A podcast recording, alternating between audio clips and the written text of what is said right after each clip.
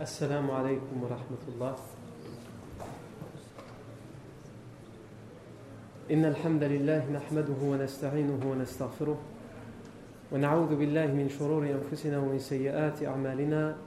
من يهديه الله فلا مضل له ومن يضلل فلا هادي له.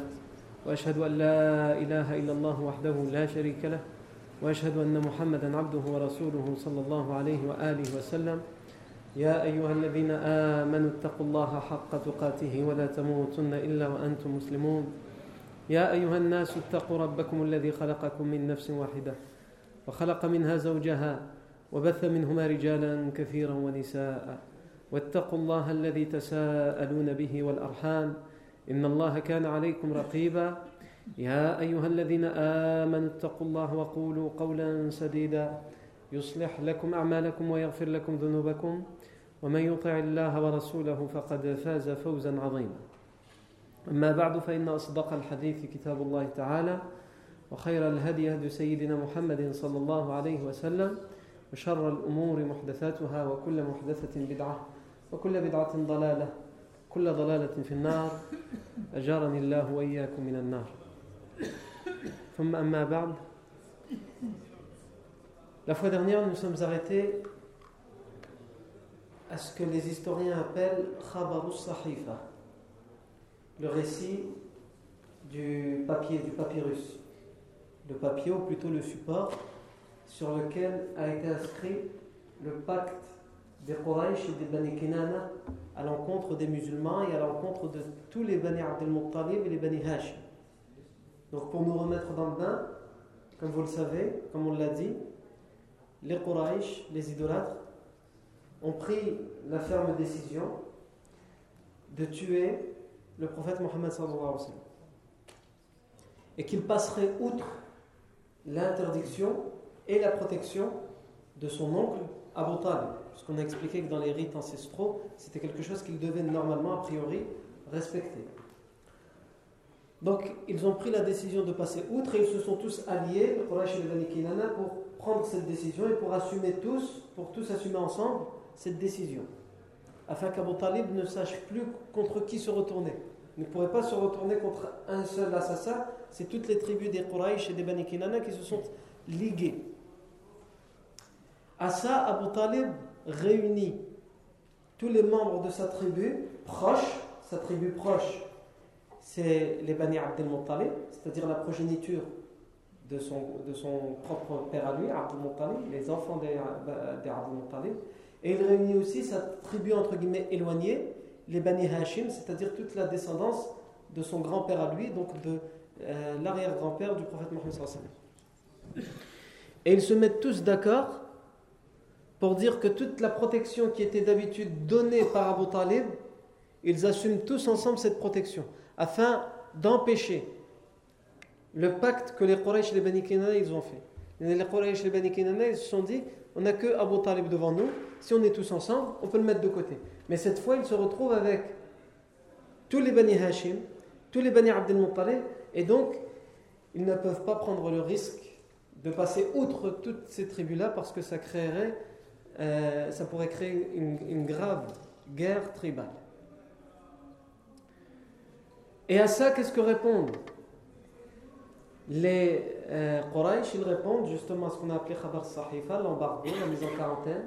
Ils vont écrire et faire un serment qu'ils ne pratiqueront plus aucun commerce avec les Bani Hashim et les Bani Abdul Muttalib.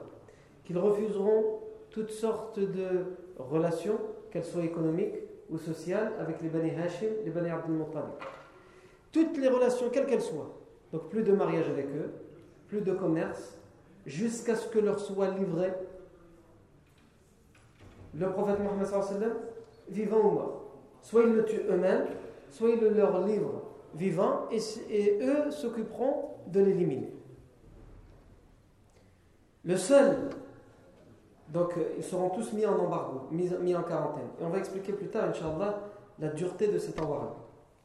Le seul à ne pas s'être allié avec la famille d'Abu Talib pour protéger le professeur c'est son propre oncle Abu Lahab. On a déjà expliqué précédemment la haine viscérale qu'avait Abu Lahab à l'encontre du prophète sallam et à l'encontre de son épouse Khadija et aussi la haine viscérale qu'avait l'épouse d'Abu Lahab à l'encontre du prophète sallam et en particulier de Khadija anha. Ici, avant d'aller plus loin, il y a une chose qui est importante à comprendre pour comprendre le contexte dans lequel le prophète sallam a été envoyé et pour comprendre à quel genre le prophète sallam a été envoyé. Il faut bien nous remettre dans ce contexte-là. Est-ce que vous imaginez que ce qu'on est en train de dire ici, c'est que les membres des tribus des Bani Hashim et des Bani Abdel Muttalib, mettons les musulmans, les croyants de côté, les membres de ces deux tribus, qui sont des mouchriquins, qui sont des idolâtres, qui refusent de croire en la prophétie de Mohammed qui refusent d'adorer qu'Allah, et qui n'acceptent pour eux que les rites ancestraux et que la religion des ancêtres et de plusieurs divinités, ce sont ces gens-là qui s'allient et qui se, qui se liguent pour protéger le prophète Mohammed qui ramène un message qui vient à l'encontre de leur conviction, de leur conviction. Pourquoi Au nom de quoi? On ne peut pas dire ici, certains pourraient dire, ouais mais c'est parce qu'il y avait un rite ancestral qui disait que quand quelqu'un appartient à la tribu, on est obligé de le protéger. Donc c'est ce qu'ils ont fait. Sahih, ils ont respecté ce rite. Mais ce n'est pas uniquement pour ça. Il y a deux raisons qui, nous montrent que ce n'est pas uniquement pour ça. La première raison, c'est qu'il y a un pacte qui a été signé par tous les autres, les Quraysh et les Bani Hashim, et c'est des gens respectables, c'est des chefs, des doyens, des élites, des notables, etc. Et ils l'ont signé, ils ont juré par toutes les dignités, ils ont accroché la feuille, comme on a dit, ou le papyrus à l'intérieur de la Kaaba. Donc ça devait être un pacte qui était sacralisé. Mais ils ont préféré mettre en avant, malgré tout, leur tribu. Alors que ceux d'en face, ils ne les appellent qu'à leur rite, qu'à leur religion, qu'à leur conviction. Et la seconde raison, qui nous montre que ce n'est pas aussi simple que ça, on peut pas dire c'est juste qu'ils veulent respecter des rites, un rite ancestral, c'est que Abu, Lahab, qui est le propre oncle du prophète Mohammed refuse de se soumettre à cette alliance des Bani Hashim et des Bani Abdul. Il refuse de protéger son neveu. Lui, il appartient à cette tribu et il a même un lien de sang très proche, c'est l'oncle. C'est son neveu dont il s'agit. Donc ils auraient pu dire c'est pas nous qui avons un frein, Abu Lahab, il nous montre le chemin, on le suit. Il s'engouffre dans la brèche. Donc s'ils cherchaient la facilité, ces idolâtres-là, ils se seraient engouffrés dans la brèche et ils auraient pris la même position qu'Abu Lahab. Surtout qu'Abu Lahab l'a fait, donc il ne, leur restait plus qu'à suivre. Et généralement, c'est ce qui se passe. Quand on, quand on a quelque chose qui est très difficile à assumer, et que les gens ont du mal à le faire, il suffit qu'une personne dise moi je refuse. Qu'il soit assez courageux pour dire moi je refuse, ou plutôt assez lâche pour dire je refuse, et donc le reste y suit. Ah moi je vais avec lui, je vais avec lui. Les engagements c'est fini. Les rites ancestraux c'est fini. Les règles, les coutumes, les principes c'est fini. Ici, personne, à part Abu Lahab qui dès le début refusera de, participer à cette alliance, personne parmi tous les Bani Hashim et les Bani Abdul Muttalib, et comprenez bien que je parle des idolâtres, acceptera de revenir sur ce pacte, sur cette alliance de protection du prophète Mohammed qui implique de graves conséquences pour leur vie, pour leur famille, pour leurs enfants. Les conséquences que cela implique, c'est qu'ils n'ont pas le droit de manger, n'ont pas le droit de boire, comme on le verra. Ils seront soumis à la famine, à la disette, à l'embargo, un embargo strict, draconien. Et malgré cela, ils refusent. Pourquoi? Parce qu'il y a une règle, un rite. Il y a quelque chose qui est plus fort que tout chez les Arabes et c'est là, c'est ça que je veux qu'on comprenne. C'est très important à comprendre dans la prophétie, le message du prophète Mohammed. C'est que chez eux, il y a ce qu'on appelle al-hamiyya al-qabaliya, l'esprit de tribalisme la tribu avant tout. La tribu avant tout. Et moi, je vous avais expliqué déjà, je vous avais parlé de ça au tout début, lorsqu'on a commencé cette série. On avait d'abord parlé du contexte culturel, religieux, géographique des Arabes de l'époque. Et je vous avais dit, entre autres, qu'ils avaient cet esprit-là de tribalisme. Et par la suite, quand le prophète Mohammed avait à peu près 19-20 ans, lorsqu'il n'était pas encore prophète, on avait expliqué qu'il avait participé à ce qu'on a appelé le pacte de l'Fodol, qui justement, ces Arabes voyaient qu'ils abusaient dans le fait de protéger quelqu'un qui était de leur tribu contre vents et marées, même si c'était flagrant, c'est lui qui est en tort, c'est lui qui veut faire le mal, qui oppresse tout le monde, et malgré ça, automatiquement ils se mettent de leur côté. Et donc ils avaient mis en place un nouveau pacte, et on avait dit c'était un des prémices, un des signes qui montrait qu'une nouvelle ère arrivait avec bientôt la, prophétie du prophète Mohammed. C'était pour, d'une certaine manière, préparer cette société à une nouvelle façon de voir les choses. Puisque ce pacte, Hilf al euh, disait en l'occurrence qu'on devait protéger la victime d'injustice et d'oppression, quelle que soit la tribu à laquelle il adhère. Mais ici, dans Khabar Sahifa, ils reviennent à leurs anciens rites. C'est plus fort qu'eux. Et ceux qui défendent le prophète Mohammed, ils ne le font pas parce qu'ils veulent respecter Hilf al Ils le font parce que aussi, pour eux, c'est plus fort qu'eux, c'est notre tribu qui est meilleure. Même si parmi nous, il y a des gens qui ont une drôle de religion, c'est pas grave, ils sont quand même meilleurs que la tribu d'en face. C'est comme ça. C'est uniquement par cet esprit-là, et Allah Azzawajal utilise. Il, il prend cette cause-là pour donner un refuge et une protection au prophète Mohammed. À tel point que la devise des gens de l'époque, de la Jahiliya, c'était Unsur akhaka ou Secours ton frère, qu'il soit victime d'injustice, qu'il soit injuste ou victime d'injustice. Il y en a, ils vont dire, mais ça c'est un hadith. Pourquoi tu nous dis c'est la devise de Jahiliya? Ils vont dire, on a déjà entendu, c'est le professeur Hassan a dit, on Le professeur Hassan n'a fait que reprendre cette parole en lui donnant une meilleure explication que les Jahilites lui avaient donnée.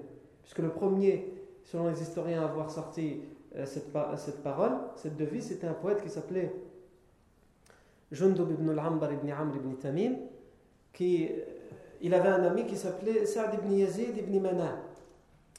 Et cet ami a été fait captif, fait prisonnier par des gens de sa tribu. Et ils l'ont attrapé, ils l'ont ligoté, ils l'ont traîné, et lui il l'a vu, il a vu son ami. Mais cet ami n'est pas de sa tribu. Donc il ne peut pas venir défendre son, ami contre, contre les gens de sa tribu, même si son ami est victime d'injustice. Et c'est à cette occasion, lorsqu'il a vu son ami passer, qu'il le regardait avec des yeux, genre lui dire, en lui disant Aide-moi, qu'est-ce que tu fais là? Il l'a regardé, il lui a dit Ya ayyuhal mar'ul karimul mashkoum, unsur zaliman aw mazloum. Oh, toi le noble, en parlant à son ami, qui a été attrapé, qui est victime,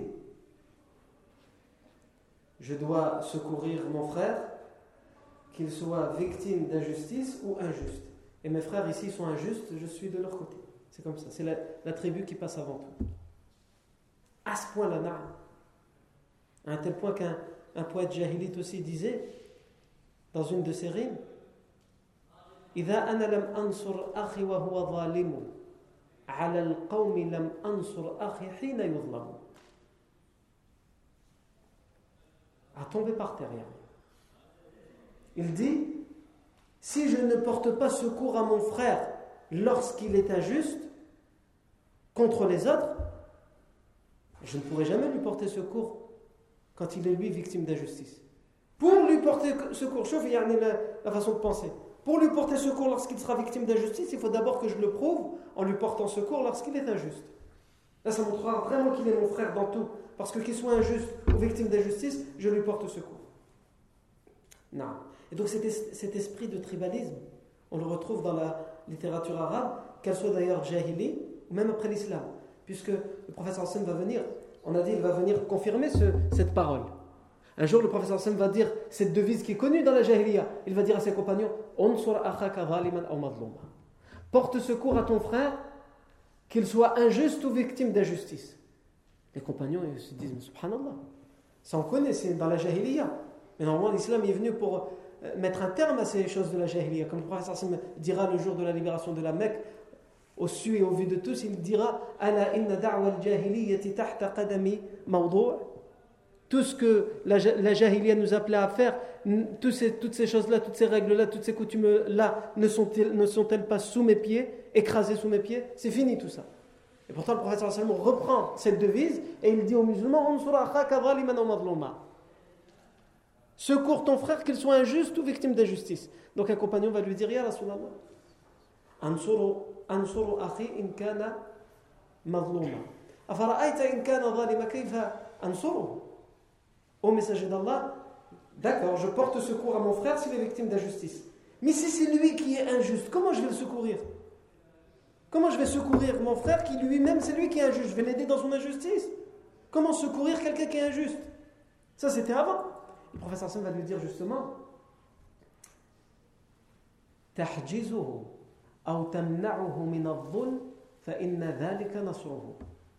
Tu l'empêches. Tu es une barrière devant lui, tu l'empêches, tu lui interdis cette injustice, c'est de cette façon-là que tu lui portes secours. Et c'est ça que le professeur a fait. Il a repris cette devise de la Jahiliya en disant Oui, mais c'est pas comme ce que vous, vous avez compris. Vous dites Il faut porter secours. On porte secours, mais c'est quoi porter secours à quelqu'un qui est victime, qui est, qui est injuste? Victime d'injustice, lui porter secours, tout le monde sait ce que c'est. Mais quelqu'un qui est injuste, c'est quoi lui porter secours? C'est dire Attention, tu es en train de, te, de, de causer ta propre perte en étant injuste. Arrête Allah il va être en colère contre toi. Là, je lui porte secours. C'est pas lui porter secours en lui disant Vas-y, tu as raison. Allah n'est pas de chez nous. Il n'est pas de notre tribu. Non. Et c'est aussi en ce sens que l'islam est venu, mettre un terme à ces, choses-là. Et malheureusement, on voit qu'après l'islam, et aujourd'hui encore, aujourd'hui encore, on a beaucoup de mal avec le tribalisme, avec le nationalisme, avec le racisme, tout simplement.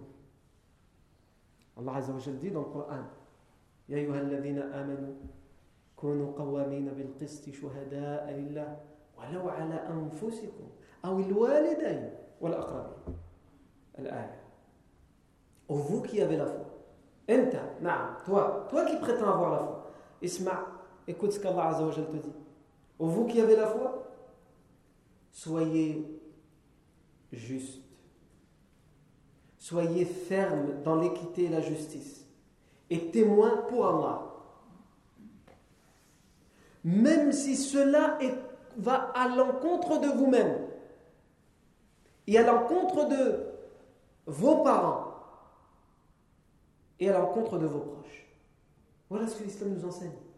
Même si dire la vérité, ça va à l'encontre de ce que moi j'aurais aimé, ce que j'aurais voulu avoir, même si cette vérité, témoigner de cette vérité va à l'encontre de ce que pensent mes parents, même si cette vérité va à l'encontre de ma tribu, de mes proches, eh bien je dois m'attacher à cette vérité, à cette justice, à cette équité.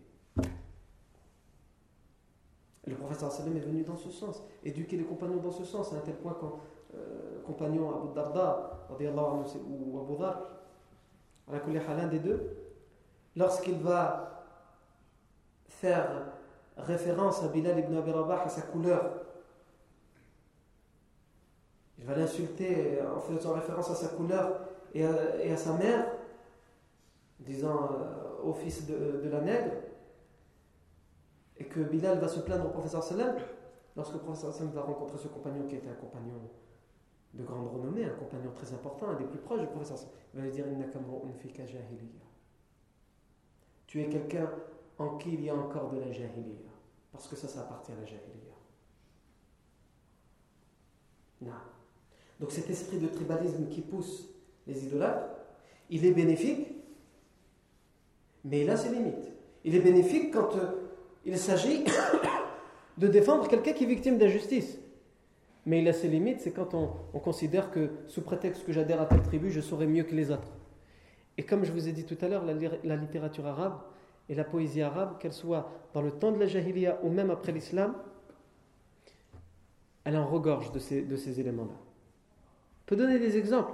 Dans la jahiliya, il y avait une tribu qui était connue qui s'appelait Qabilatu Bani Anfinnaqa la tribu des enfants, yani, de qui De Anfannaqa, du museau, du nez de la chamelle. Les enfants du nez de la chamelle. Quand on voit les noms de famille, quelquefois. Non, je ne veux pas parler du mien, je suis un peu dans le même cas.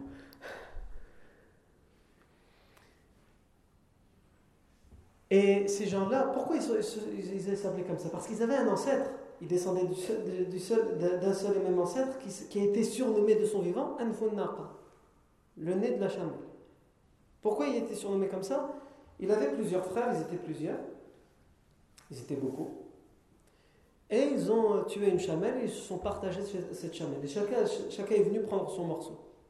Et lui, il n'a pas pu arriver, il n'a pas pu pousser qu'ils étaient nombreux. Il arrivé en dernier. Il lui restait quoi? Juste le museau, le nez.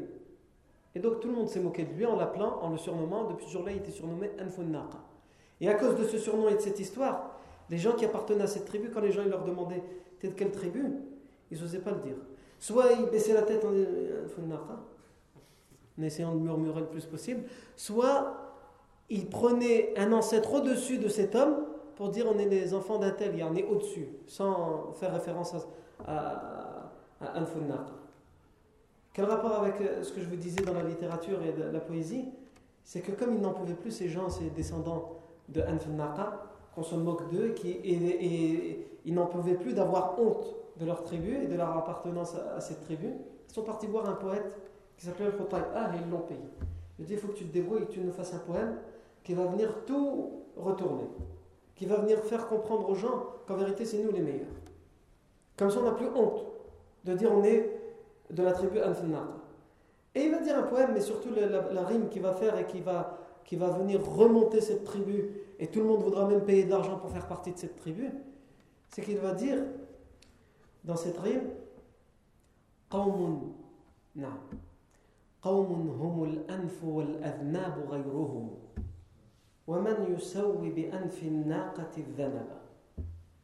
des gens sont certes le nez, le museau, parce que tout le reste ne sont que la queue. Des gens sont le, musée de, le museau, le nez. Vous, vous êtes le museau parce que tout le reste, c'est quoi? C'est la queue. Si on n'est pas devant, on est derrière. C'est ça qui veut dire. Des gens sont le museau parce que tout le reste sont la queue de la chamelle. Et qui oserait, dans sa deuxième rime, il dit, et qui oserait mettre au même niveau la queue et le museau? Et donc, quand quelqu'un leur disait après ça, t'es de quelle euh, tribu? Il levait la tête et il disait, moi je suis de Bani Anfnaqa, cette euh, tribu à propos de laquelle le poète disait, euh,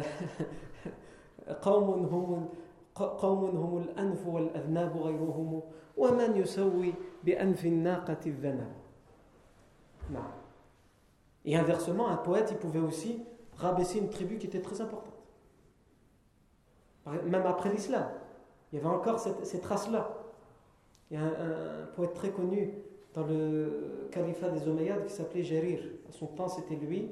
Et les plus connus, c'était lui, Jarir el Farazda. Et il s'envoyait des poèmes pour se faire la guerre. Jarir, il n'en pouvait plus que des gens qui appartenaient à une tribu se vantaient trop. C'est la tribu de Noumair. La tribu de Noumair était une tribu très importante, reconnue, respectée respectable. Donc les gens, quand, quand on leur disait tu es de quelle tribu, ils étaient fiers. Ils levaient la tête, ils gonflaient le torse et ils disaient je suis de Noumair. Et certains racontent même que, vous savez, ici dans, dans, les langues, dans la langue arabe, on a des lettres, ce qu'on appelle al-huruf al-mufakhama ou al-huruf al les lettres gonflées Hein? et les lettres qui sont légères. Et ici, dans le nom Nomail, c'est des lettres légères. Et tu dis Nomail, tu dis pas Nomail. Parce que ce pas des lettres gonflées. Mais eux, tellement, comme les jeunes diraient, ils se la pétaient. Eux, alors que c'est des lettres légères, ils disaient Nous sommes de Nomail. Ça ne va pas, comme c'est une tribu importante, de dire juste Nomail. Ils disaient Nous sommes de Nomail. Et Jarir n'en pouvait plus de leur euh, vanité et leur ostentation. Donc il, a fait une rime qui les a descendus. Et après ça, plus personne n'osait dire je suis de Noumail. Parce que quand on disait je suis de Noumail, là, c'est Noumail à propos de qui? Jarir a dit que. Non. Il leur disait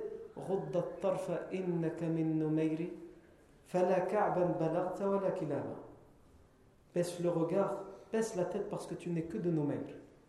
Tu n'as pas encore atteint la tribu de Ka'b et encore moins celle de Kilab. Il y avait une tribu qui s'appelait Kilab, mais ici il fait un jeu de mots. Parce que Kilab, ça, veut aussi dire les chiens. Donc il dit Tu n'as pas encore atteint la tribu de, de et encore moins celle de Kilab ou celle des chiens. Non.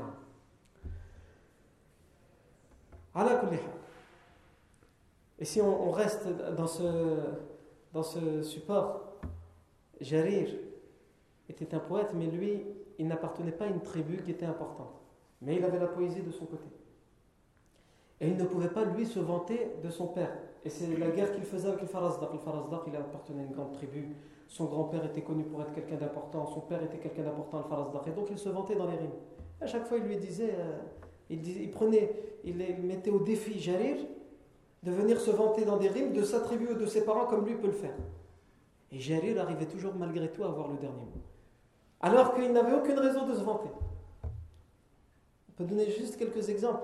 Un exemple, c'est euh, au retour du Hajj, et ça vient justement, il y a une relation à faire avec ce qu'on étudie dans la vie du professeur Salman. On a parlé la semaine dernière de Muhassab, Khaif Bani Kinan, là où a été signé le pacte des Quraysh. Et on a dit que justement, il y avait une divergence entre les euh, savants. Est-ce que ça fait partie des rites du pèlerinage ou non? Et de la sunna, lorsqu'on fait le pèlerinage et qu'on revient du jet des pierres, de s'arrêter à Muhassab quelques instants. Parce que le prophète lorsqu'il est revenu de Mina, il a dit aux compagnons Nous allons passer par le Muhassab et nous y arrêter quelque temps, là où les Quraysh se sont alliés pour la mécréance. Alors, on a parlé de ça, je ne reviens pas là-dessus. Mais ce que je veux dire, c'est qu'à un moment où il y avait le pèlerinage, le Farazdak a rencontré Jarir au pèlerinage. Et ils étaient en guerre de poésie. Et donc le Farazdak lui a dit Innaka laqin ghadan إنك لاق غدا بالمحصب فخارا فحدثني أنت بمن فحدثني أنت فحدثني بمن أنت فاخر إنك لاق غدا بالمحصب إنك لاق غدا بالمحصب من منا فخارا فحدثني بمن أنت فاخر Demain, Al-Muhassab, il pratiquait cette sunna, il s'arrêtait Al-Muhassab. Et il s'y arrêtait pour faire quelques poésies. Demain, Al-Muhassab, tu vas y rencontrer beaucoup de gens qui vont se vanter. C'est-à-dire, il parlait de lui, dans les poésies. Je vais dire qui je suis et d'où je viens. Alors prépare-toi à nous dire d'où tu viens. Et ici, Jalil ne lui a pas fait une rime en guise de réponse. Lui a répondu et ça a été reconnu par tous les gens qui ont témoigné, par les poètes, pour dire que c'était suffisant pour l'avoir. Il lui a répondu Labbaik Allahumma labbaik. Labbaik Allahumma labbaik, c'est ce qu'on dit al-Hajj talbiya qui veut dire me voici à toi mon Seigneur, me voici. Et lui quand il dit labbaik Allahumma labbaik, ça veut dire deux choses. Avec peu de mots, il, en dit beaucoup. La première, c'est qu'ici on est au Hajj. On est venu pour dire labbaik Allahumma labbaik. On n'est pas venu pour dire moi je suis le fils d'un tel ou le petit-fils d'un. Ça c'est la première chose. La deuxième chose, tu peux descendre de qui tu veux. Ici, il y a une seule, un seul qui nous unit, c'est Allah. Me voici à toi, Allah, me voici à toi. Et la troisième chose, si tu me cherches, tu me trouveras. Me voici à toi, me voici. Labbaik Allahumma labbaik. Non. À ce propos, il y a un bédouin qui un jour qui a toqué chez Jarir, qui lui a dit Qui est le plus grand poète? Toi ou le Farazdaq Jarir lui dit Si je te dis c'est moi le plus grand poète, tu vas me dire c'est faux, c'est juste parce que j'ai envie de me défendre. Donc Jarir lui a dit Rentre chez moi et je vais te montrer. Qui est le plus grand poète Est-ce que c'est moi le Farazda Il lui a dit rentre. Il l'a ramené dans une étable où il y avait une brebis, une chèvre, et en dessous de cette brebis, un homme qui a pris les mamelles de la brebis et qui était en train de boire le lait directement. Il, il, il faisait l'attrait de la brebis avec sa bouche directement et il buvait le lait. Il lui dit, tu sais pourquoi cet homme il fait ça? Pourquoi? Pourquoi il prend pas un seau comme tout le monde et il met dans le lait? Il dit parce que s'il met dans le seau, il a peur que les voisins l'entendent et qu'ils viennent lui demander.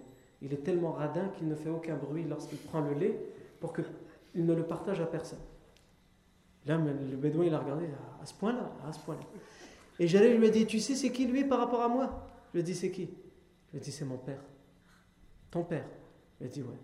Je lui ai dit, eh bien, sache que moi, Jarir, j'arrive malgré tout à voir le dernier, et me, le dernier mot et à me vanter de mon père. Regarde comment il est mon père. Alors c'est qui le meilleur des poètes? Eh C'est toi. Quelqu'un qui a un père comme ça qui arrive à s'en vanter, dans les rimes, euh, le Farazdar, c'est normal qu'il va, se vanter de, son père. Il y a de quoi se vanter de son père. Pour revenir à cet esprit de tribalisme, pour, revenir à cet esprit de tribalisme, euh, même pendant l'islam, malheureusement, il y, a, ces traces qui sont restées, même dans la poésie, comme on a dit dans la, poésie et dans autre chose. Qutayba ibn Muslim, anhu, était un amir. Et il appartenait à la tribu, il appartenait à la tribu de Bahila. La tribu de Bahila était aussi une tribu qui était connue pour être. Euh, c'était mieux de ne pas le dire, qu'on appartenait à la tribu de Bahila. C'était pas une tribu reconnue. Mais Qutayba ibn Muslim, il est devenu amir. Un jour, il était dans son palais et il savait que les gens, entre guillemets, normaux, ne, ne voudraient rien accepter au monde pour être. Euh, si en échange, on leur disait tu es de la tribu de Bahila. Il y a un bédouin qui est rentré dans le palais. Il s'est dit, tiens, je vais lui poser la question au Bédouin. Parce que les Bédouins étaient connus à l'époque pour être des gens du désert, euh, des gens qui, euh, entre guillemets, qui n'avaient pas de tribu reconnue. Donc si on lui propose juste Bahila, il va dire oui. Il a dit à ce Bédouin, est-ce que tu aimerais être de la tribu de Bahila? Oh non, par Dieu. Jamais de la vie. ibn Muslim il a dit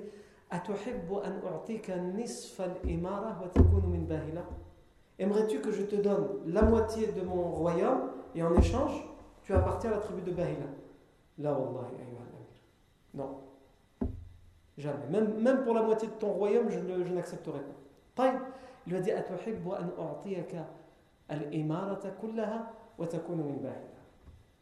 Aimerais-tu que je te donne tout mon royaume et tu fais partie de Bahila?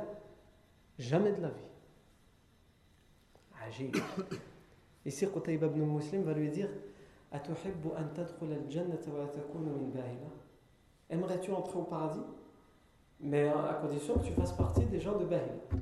Je te donne le paradis, mais il faut que tu fasses partie des gens de Bahila. Là, il ne peut pas dire non, le arabe, le bédouin. S'il dit non, c'est du coffre. Comment je ne voudrais pas avoir le paradis? Donc là, il va se taire, il va réfléchir, ensuite il va se dire بشرط أيها الأب à une condition laquelle ألا يعرف أهل الجنة أني من باهلة que les gens du paradis ne sachent pas que je fais partie de la tribu de Bahila là j'accepte non على كل حال donc ça c'est l'esprit de tribalisme de l'époque comme on a dit il y, avait même, il y a des traces qui vont rester même après l'islam et qui restent encore aujourd'hui mais il faut vous dire que ça c'était euh, encore plus amplifié à l'époque de la Jahiliya et au moment où le professeur a été envoyé. C'était encore beaucoup plus amplifié. C'est dans ce contexte-là que le professeur a été envoyé. Et c'est à des gens qui ont cet esprit-là que le professeur, que doit éduquer ou même rééduquer.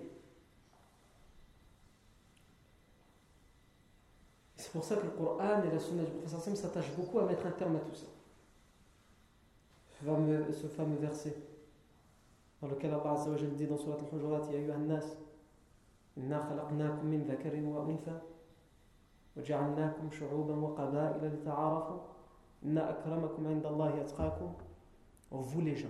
Allah Azza wa s'adresse aux gens. Quelquefois il s'adresse à, à, ceux qui ont cru, aux, aux croyants.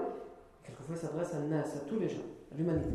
Oh, vous les gens, nous avons créé d'un mâle et d'une femelle et nous avons fait de vous des peuples différents des tribus différentes afin que vous vous échangiez, afin que vous vous entreconnaissiez. Le plus noble d'entre vous auprès d'Allah, c'est le plus pieux. L'islam est venu avec cette idée, avec cette devise, que l'on doit appliquer.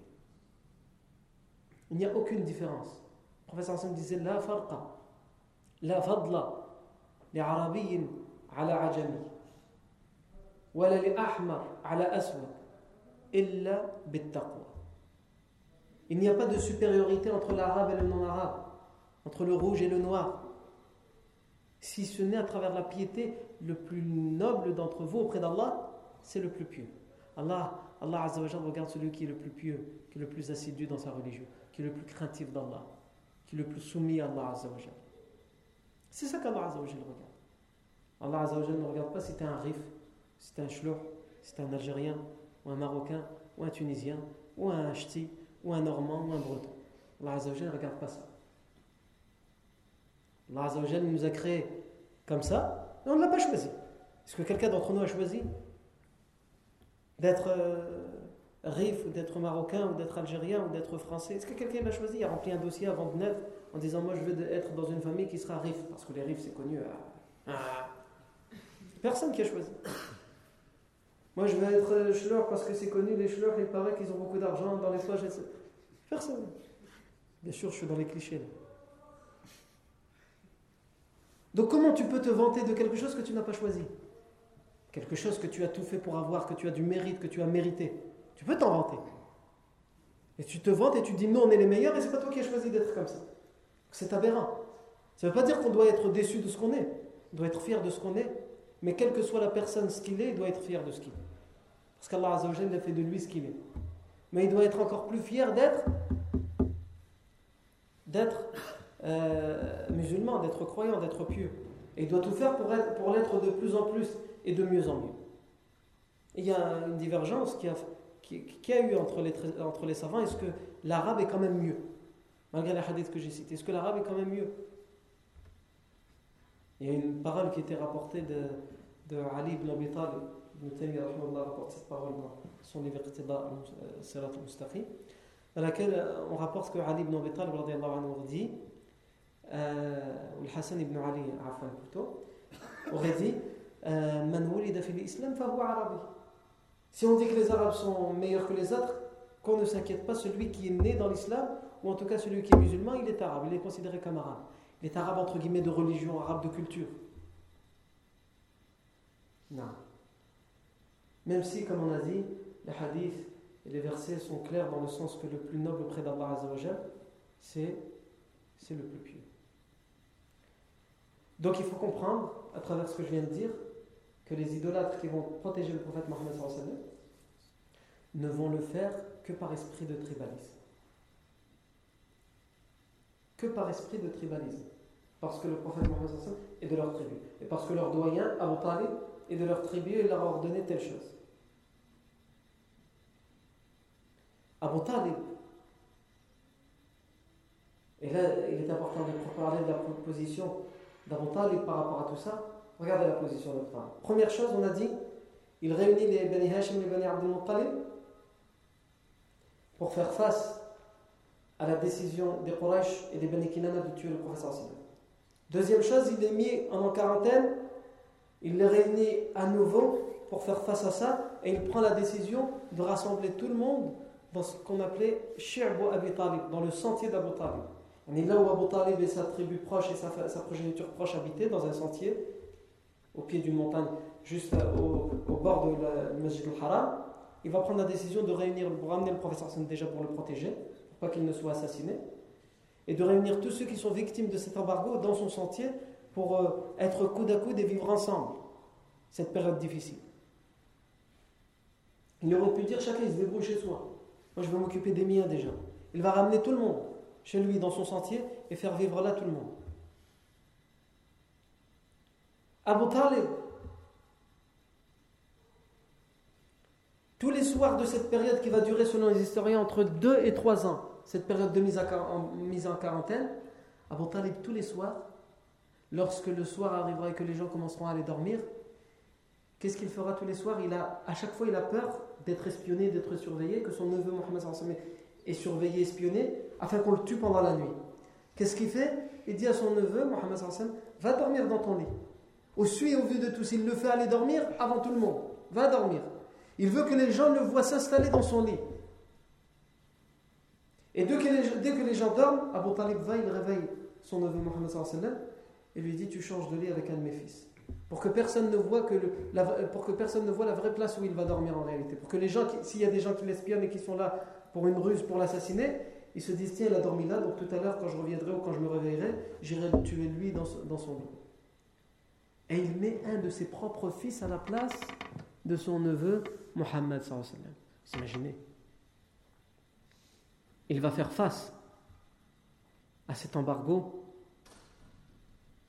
Abu Talib, malgré la vieillesse, avec une détermination et une, ferme, une fermeté qu'on a rarement vu dans les, mêmes, dans, le, dans les récits qui ressemblent à ça dans toute l'histoire humaine, rarement on peut voir ça. Quelqu'un qui va être autant déterminé, autant ferme pour protéger son neveu.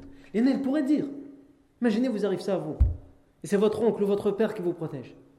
Ça, Taïd va vous protéger parce qu'il y a un lien de sang, parce qu'il vous aime, parce que vous êtes son neveu, parce que vous êtes son fils. Mais en même temps, quand même, toi t'exagères, tu pourrais faire un effort et arrêter avec ta nouvelle religion. Jamais. Jamais. On, nous a rapporté qu'Abu Talib, il va lui dire euh, quand même, euh, t'exagères, hein Bon, on t'aide, mais voilà quoi, tu pourrais faire un effort toi aussi. Abadan. Alors que ses convictions, c'est le contraire de ce à quoi appelle Mohammed sallallahu alayhi wa sallam. Donc euh, ici, on voit la position d'Abu Talib.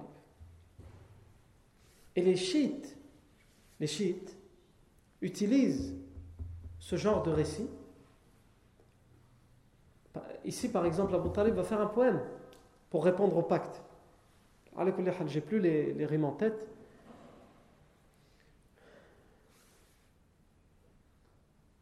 Une des rimes, en tout cas, si mes souvenirs sont bons, elle disait Inna wajadna Muhammadan nabiyyan ka Musa khutta fi awwalil kutubi. N'avons-nous pas découvert Mohammed en tant que prophète?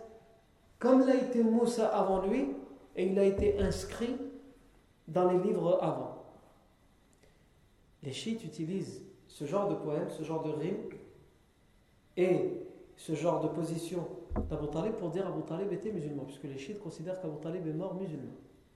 Et nous, comme on le verra, puisque c'est bientôt l'année où va mourir Abu Talib, on verra qu'il est mort en réalité mécréant et idolâtre. Mais les chiites considèrent, ils n'ont aucune preuve.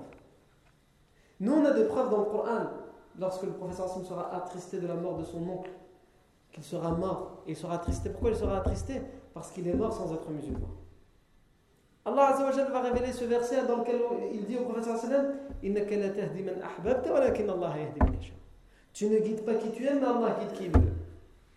On a aussi des hadiths sahih, authentifiés, dans lesquels le sallam a dit Mon oncle Abu Talib fait partie de ceux qui souffriront le moins en enfer. C'est relatif quand on dit souffriront le moins. Il y a ceux qui auront le moins de souffrance, mais c'est quand même une souffrance atroce.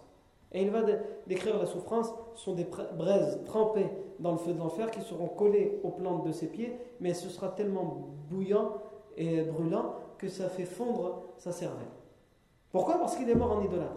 Et on aura le temps de reparler de ça au moment de la mort d'Abu Mais je vous cite ces deux exemples, un hadith et un verset, pour dire a des preuves flagrantes de toute façon qui disent qu'Abu Talib est mort idolâtre. Et les chiites, ils mettent de côté ces, le, verset, ils mettent de côté les hadiths sahih et nous prennent ce genre de récit ou ce genre de poèmes qui ont été rapportés par qui? Par Mohammed ibn Ishaq dans, son, dans sa biographie du prophète Mohammed sallallahu Mohammed ibn Ishaq, c'est connu chez les muhaddithines comme je vous ai expliqué la semaine dernière. C'est très difficile de faire la part du pour et du contre dans certains livres de ce qui est authentique et de ce qui ne l'est pas sur la vie du prophète sallallahu Par exemple, Mohammed ibn Ishaq, c'est celui qui a ramené le plus de détails mais c'est quelqu'un qui est connu chez les muhaddithin pour être quelqu'un de modellis. C'est quoi quelqu'un de modellis C'est quelqu'un qui va dire un tel a rapporté que. Mais ce un tel qui a rapporté, quand on regarde, on voit que Mohammed ibn Ishaq n'a pas forcément vécu à son époque, il ne l'a pas forcément rencontré une seule fois, il ne l'a même pas connu. Donc comment il peut prétendre Mohammed ibn Ishaq qu'un tel a dit? On ne sait pas si c'est authentique ou pas, puisqu'on n'a pas vraiment une, chaîne de transmission complète. C'est ça ce qu'on appelle le modèle, cette tadlis. Mais les chiites, ils se basent et ils s'accrochent à ce genre de preuves, de pseudo-preuves, pour dire Abu Talib est musulman. Et ils mettent de côté le Coran et les hadiths sahih qui nous prouvent qu'il était mécréant. Et inversement, ils excommunient, ils, rendent mécréants la plupart des compagnons du professeur sallam. Sous prétexte de certaines euh, idées farfelues qu'ils ont, de certaines positions ou récits historiques et ils mettent de côté encore une fois le Coran, ils mettent de côté les, hadiths sahih. Non. Donc on a vu l'esprit de tribalisme que les idolâtres ont protégé le professeur sallam des Bani Hashim par esprit de tribalisme. Ça nous aide à comprendre le contexte dans lequel le professeur sallam arrive. Ça veut dire, en, en langage plus familier, il y a du boulot. Et deuxième chose, la position d'Abu Talib. Comme je vous ai dit, cet embargo va durer 2 à 3 ans. Et comme je vous ai dit la semaine dernière, on a des détails, et ces détails ne sont pas forcément authentifiés, mais nous on sait que cette histoire a eu lieu dans sa globalité, même si les détails ne sont pas forcément tous authentiques, mais on va s'attarder quand même sur certains de ces détails pour montrer la dureté de cet embargo. Comment il a été difficile pour les musulmans et aussi pour les idolâtres. C'est ça qui est important de voir. Ils sont idolâtres malgré la dureté de cet embargo, la famine, la sécheresse, la souffrance, il ne veut jamais céder et livrer le prophète Mohammed Les exemples de cette dureté, euh, de cet embargo, on le verra la fois prochaine. بارك الله فيكم pour votre attention سبحانك اللهم وبحمدك أشهد أن لا إله إلا أنت نستغفرك ونتوب إليك